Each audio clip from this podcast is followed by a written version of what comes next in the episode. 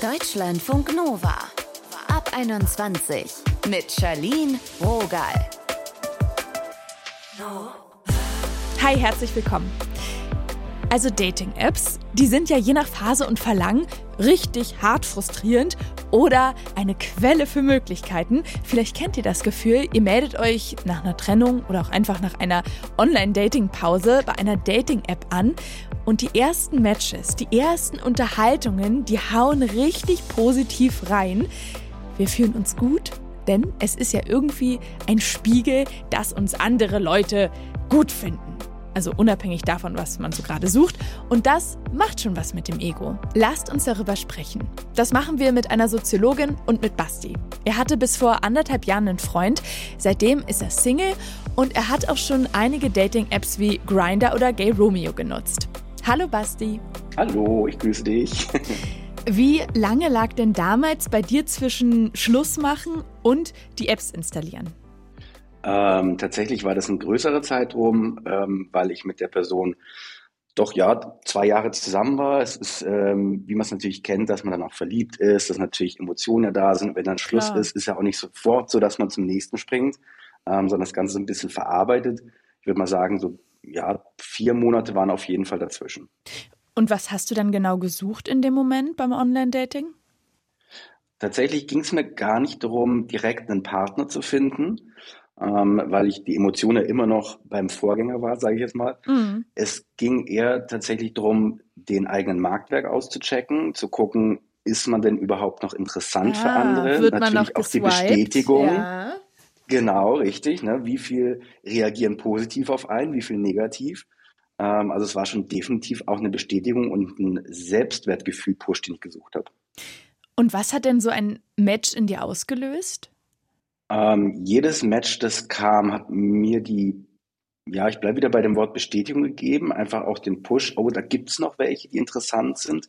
Du bist noch nicht vom Markt, auch eine gewisse Sicherheit einfach, dass es da doch Menschen gibt, die einen interessant finden, dass man nicht komplett aufgeben sollte, ähm, dass man auch gut ist, so wie man ist. War das Swipen auch für dich eine Strategie, um so ein bisschen über deine alte Beziehung hinwegzukommen? Absolut. Das ist mir tatsächlich erst später bewusst geworden.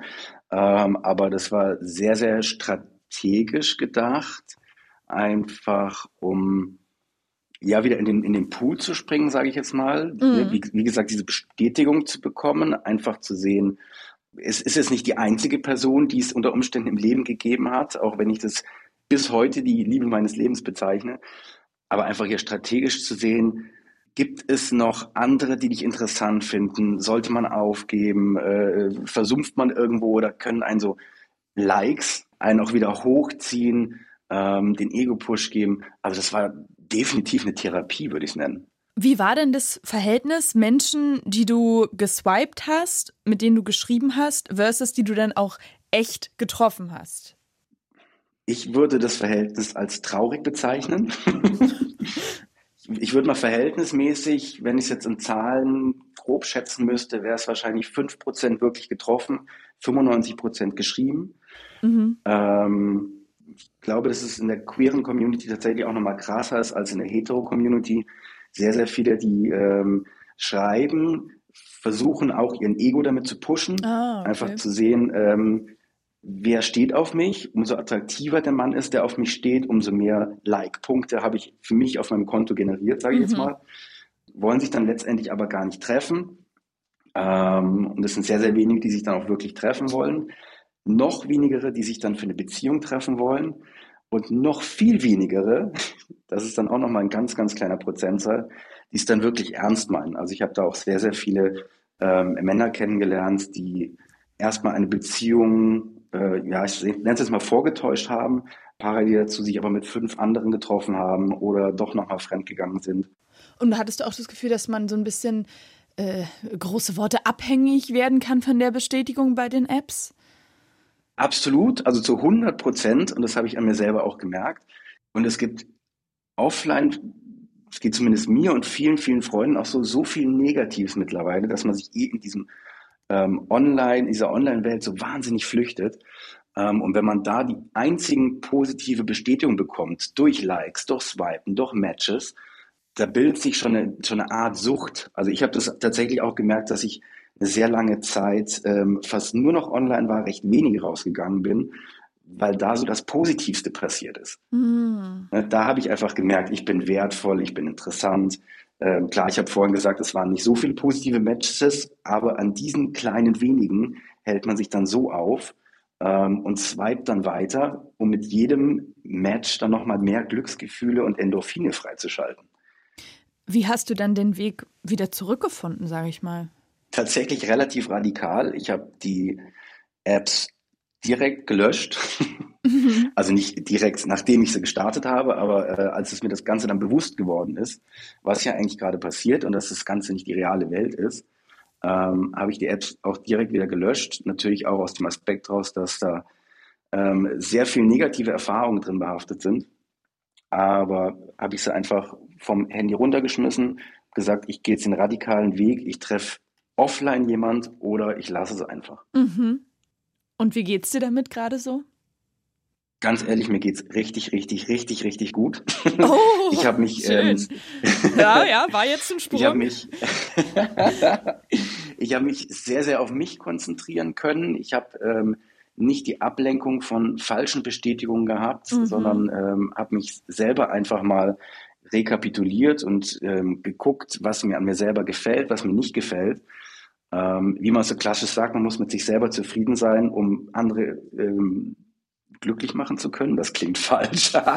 Äh, du weißt aber, was ich meine. Ja, ja, voll so. ähm, und ich habe einfach festgestellt, dass es so ein paar Punkte gibt, ähm, die ich selber an mir vielleicht nicht ganz optimal fand, sei es ähm, in der optischen Sache, sei es aber auch vielleicht vom, vom, vom Wesen her, von ein paar Charakterzügen und habe jetzt da sehr, sehr viel Zeit investiert, das zu optimieren.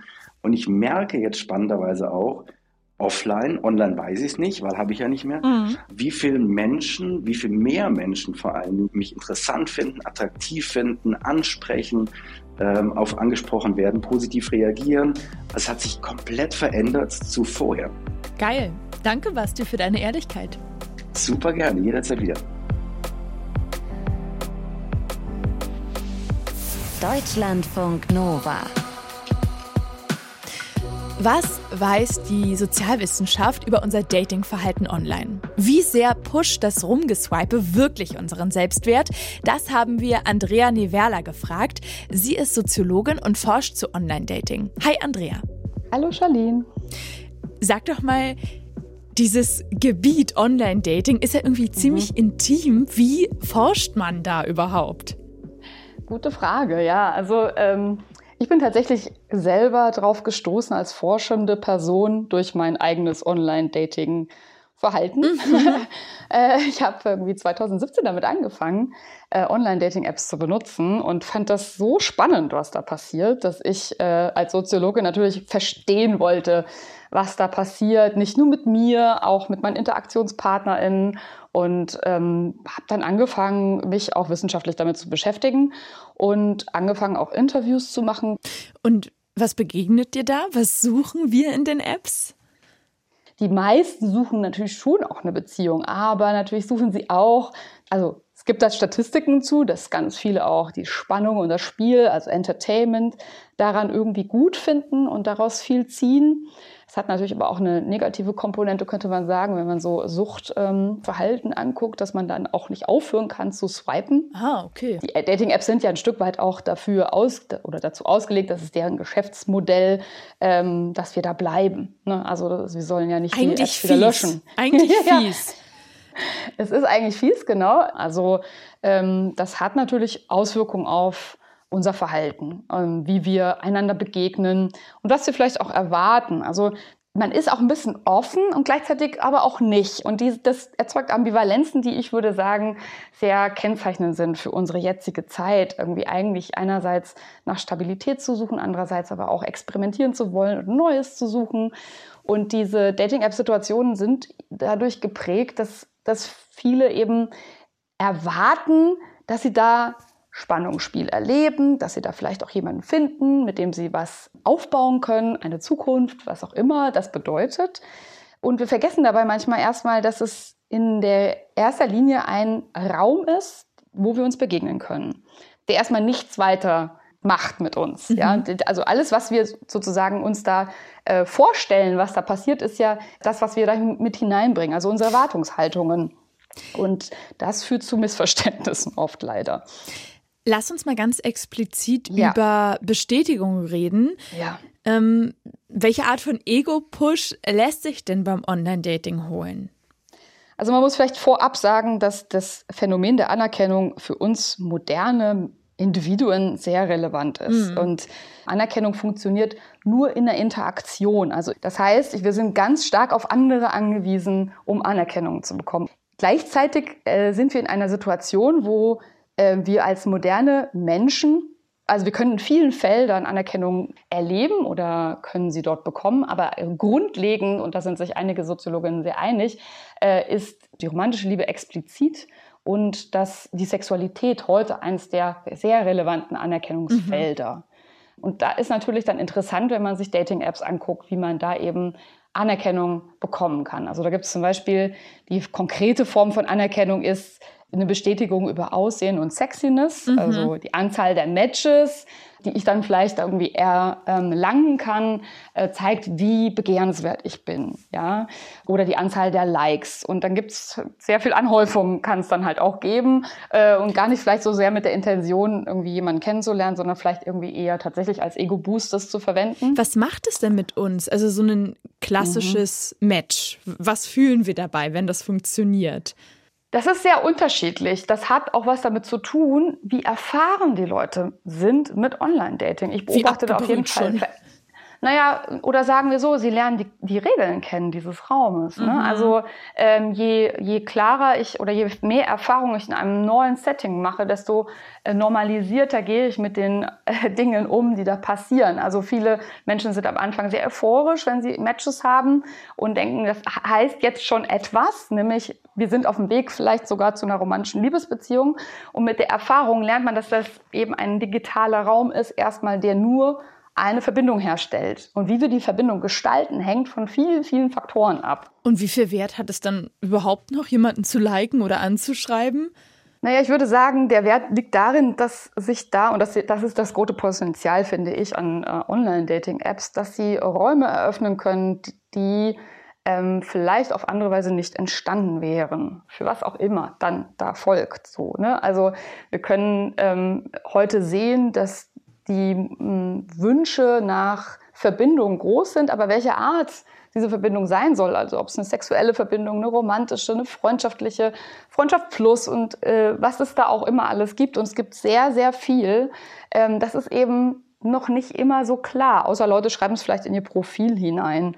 Mhm. Das heißt, das Erste, was wir uns, glaube ich, klar machen müssen, ist mit dem Phänomen des Online-Datings, was ja noch relativ neu ist, haben wir erstmal nur einen Raum, der uns verbindet, was viele Möglichkeiten bietet, aber auch Unmöglichkeiten sozusagen, ja.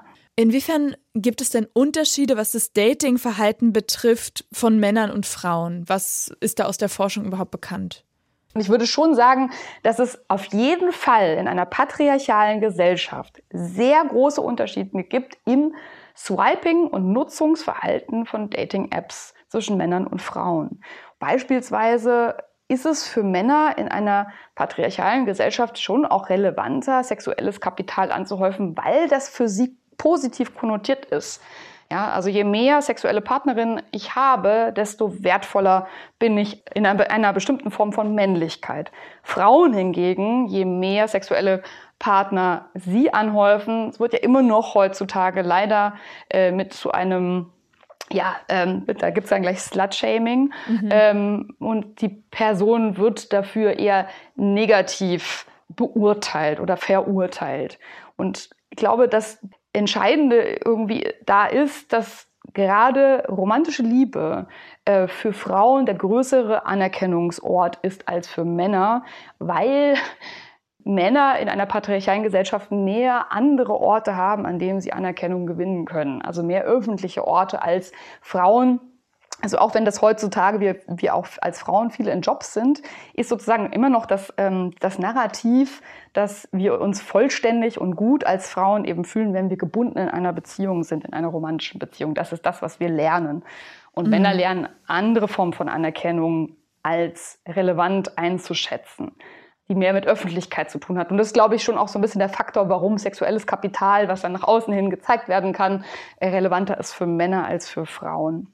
Und wenn du mal so aus Sicht der Forschung abwiegst, ein gutes, ernst gemeintes Kompliment auf der Straße oder eine Kontakteröffnung im Netz, was gibt uns mehr fürs Ego? Ich würde vermuten, dass es das Kompliment auf der Straße ist, weil wir das nicht mehr erwarten. Äh, also viele wünschen sich ja genau diese Zufallsbegegnungen, weil es ja irgendwie auch das romantische Ideal ist. Ich bin zufällig vom Pfeil des Amour getroffen worden mhm. und habe mich in jemanden verliebt, ganz zufällig an der Supermarktkasse. Mhm. Ja, das ist eine schöne Geschichte, die nicht sehr viel mit der Wahrheit zu tun hat, wie wir es. Aber sie, sie ist trotzdem eine sehr schöne Geschichte, die wir uns immer wieder gerne erzählen. Und ich glaube, genau diese Momente, wenn die dann wirklich passieren, die passieren ja so selten, dass es wahrscheinlich das ähm, für das Individuum größere Geschenk ist und der größere Bestätigungsfaktor, äh, wenn es dann auf der Straße passiert, als jetzt vielleicht eine Online-Dating-App, wo viel eher die Möglichkeit besteht, dass Menschen da explizit eben hingehen, weil sie auf der Suche nach etwas sind. Vielen Dank für das Gespräch, Andrea. Danke euch. Diese Folge ist vorbei, aber die nächste wartet ja schon. Vielleicht habt ihr Lust, mit uns zu sprechen. Es geht um Klassentreffen. Na, wie ist euer Bauchgefühl? Habt ihr Bock? Oder setzt euch das vielleicht unter Druck? Vielleicht ist es für euch auch eine Möglichkeit, den anderen zu zeigen, was aus euch Rohdiamanten geworden ist. Wie organisiert ihr euch? Immer noch Facebook-Gruppe? So ist das bei mir tatsächlich. Oder habt ihr einen WhatsApp-Gruppenchat noch seit acht Jahren oder so am Start? Schreibt uns, ruft an, macht eine Sprache, eure Erfahrungen zum Thema Klassentreffen 0160 913 60852. Die Nummer steht natürlich auch in den Show. Mein Name ist Charlene Rogal. Unser nächstes Date ist denn wieder hier. Deutschlandfunk Nova ab 21. Immer Montag bis Freitag auf deutschlandfunknova.de und überall, wo es Podcasts gibt. Deutschlandfunk Nova ab 21.